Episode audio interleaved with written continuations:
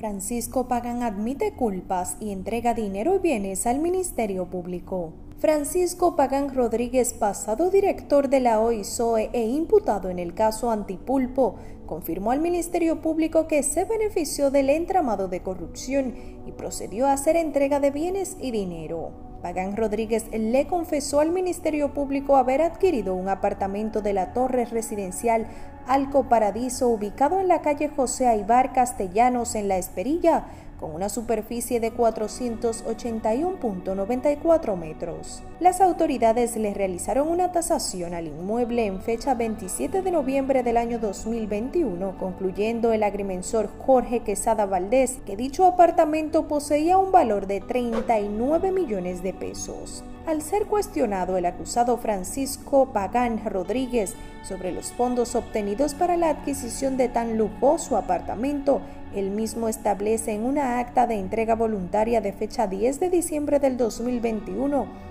que su situación económica era difícil, producto de algunas inversiones que había realizado y que no había salido como esperaba lo cual le llevó a la quiebra. Por esta razón, para la adquisición del referido apartamento recibió de parte de un funcionario público, por intermedio de un señor de nombre Kelvin Santiago, la suma de 10 millones de pesos dominicanos, que le fueron entregados en una funda negra, señala la acusación del caso Antipulpo donde Alexis Medina hermano del expresidente Danilo Medina, figura como principal encartado. Es en base a esa declaración que Pagan realizó una acta de entrega voluntaria el 10 de diciembre del presente año, donde hace la devolución de los 10 millones de pesos a través de cinco cheques de administración, uno por 4 millones, otro por 1.827.000 pesos de la Asociación La Nacional de Ahorros y Préstamos, otro por 2 millones así como otros dos de 800 mil y 1.337.000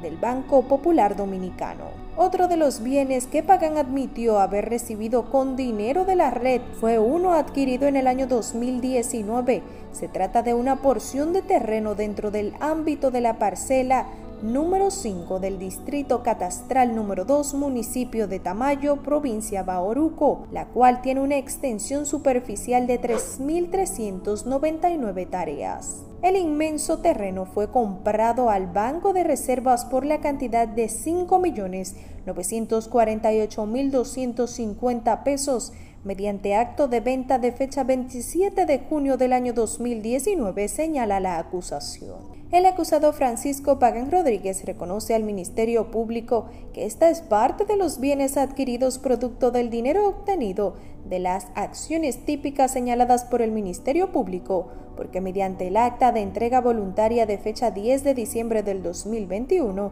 hace entrega voluntaria para fines de decomiso a favor del Estado dominicano, señala la acusación. Uno de los señalamientos que hace el Ministerio Público es que Pagan elevó considerablemente su estilo de vida, presentando gastos en restaurantes y lugares de clase alta, los cuales no podría permitirse con el salario que devengaba. Un ejemplo de lo anterior puede verificarse en los gastos periódicos realizados en el restaurante Cantábrico ubicado en Gascue, indican. El 15 de febrero del año 2021, a la firma de los licenciados Guido Barcasel e Iselso Padro, abogados representantes de la Sociedad Comercial Restaurant Cantábrico SRL, fue remitido a la Procuraduría un informe donde detallan los gastos de la cuenta abierta por el acusado Francisco Pagán Rodríguez en el referido establecimiento comercial. Al finalizar el movimiento de la cuenta del acusado Francisco Pagán Rodríguez en el restaurante Cantábrico, se puede verificar que éste presentó un gasto mensual desde el año 2017 al año 2020 por un valor de 249.522.04 pesos. Sin embargo, su ingreso legal, en este caso su salario neto de la OISOE, no alcanzaba dicha suma mensual, indica la acusación.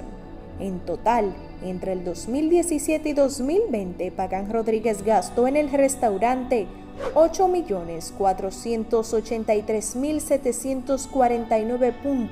8.483.749.44 pesos dominicanos.